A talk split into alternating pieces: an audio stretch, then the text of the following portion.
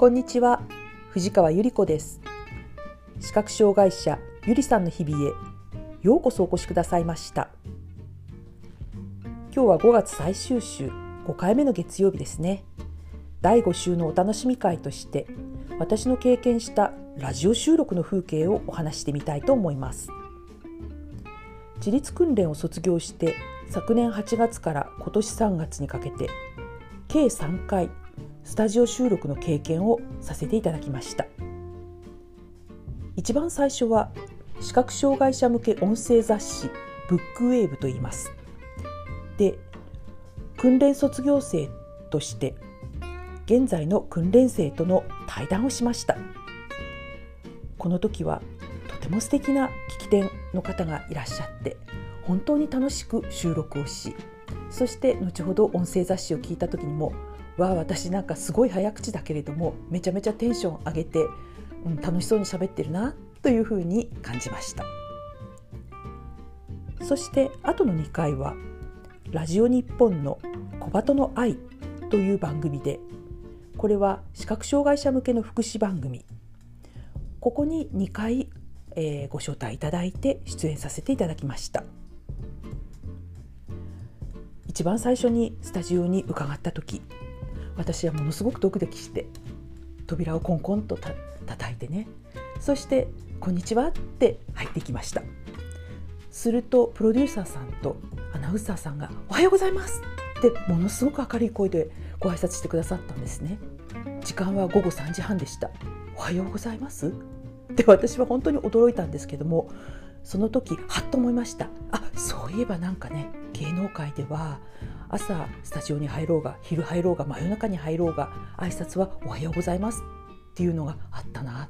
あ本当にやっぱり「おはようございます」って挨拶するんだってすごくねあの新鮮な気持ちでした。そして藤川さん入りです。っていうような掛け声があってうわなんかすごい芸能人っぽいっていう感じでねなんかすごくね楽しく思いになりました。簡単な打ち合わせのためにテーブルについて向かいに、えー、プロデューサーさんと、えー、パーソナリティのアナウンサーさんがおかけになってそしてまああの台本について、うん、改めて打ち合わせをしました台本はねあの電話とかメールとかでこう大体の流れの打ち合わせはもう済んでいたんですけれども、まあ、本番の前にもう一度おさらいということをしたんですね。私はその時思ったんですね。うわ自立訓練で ICT 訓練うん、パソコンの訓練でねメールの送受信ができるようになったりとかワードの文章を作れるようになったりとか、うん、それを読み上げ聞いてあの手直しできるようになっといてよかったなと本当その時はねあのしみじみ思いましたね。そしてもう一つ思ったのは目の前に座っているアナウンサーの女性の方どんなお洋服着てんだろうどんなお化粧してんだろうどんなジュエリーをつけてらっしゃるのかしらどんな髪型かしらっていうのが見えないのがとても残念でした。こうだったらね本当にええかっこしいして一人で頑張ってスタジオに行くんじゃなくて同行援護のガイドヘルパーさんをつけてうん行けばよかったなってしみじみ思ったんですね。ガイドヘルパーさんと一緒だったら後から「ねえねえどんなお洋服着てた?」とかね「どんなお化粧だった?」とかね「どんな髪型だった?」とか「どんな雰囲気だった?」とかねあの根掘り葉掘り聞けたのにってね思ったんです。さあそして、えー、プロデューサーさんの手を借りてスタジオの中に一歩入りました。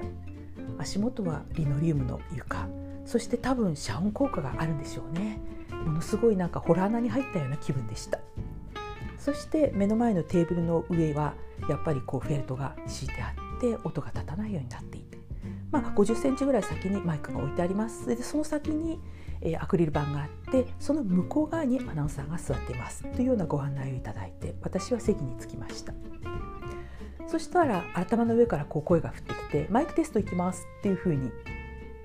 言われたんですね。そうするとまあアナウンサーさんが「まあじゃあ普通にこうちょっとおしゃべりしてましょう」っていう感じでこういう感じで普通におしゃべりして30秒ぐらい経ったら「マイクテスト終了です」っていう感じでどうやら何か準備が整ったようでした。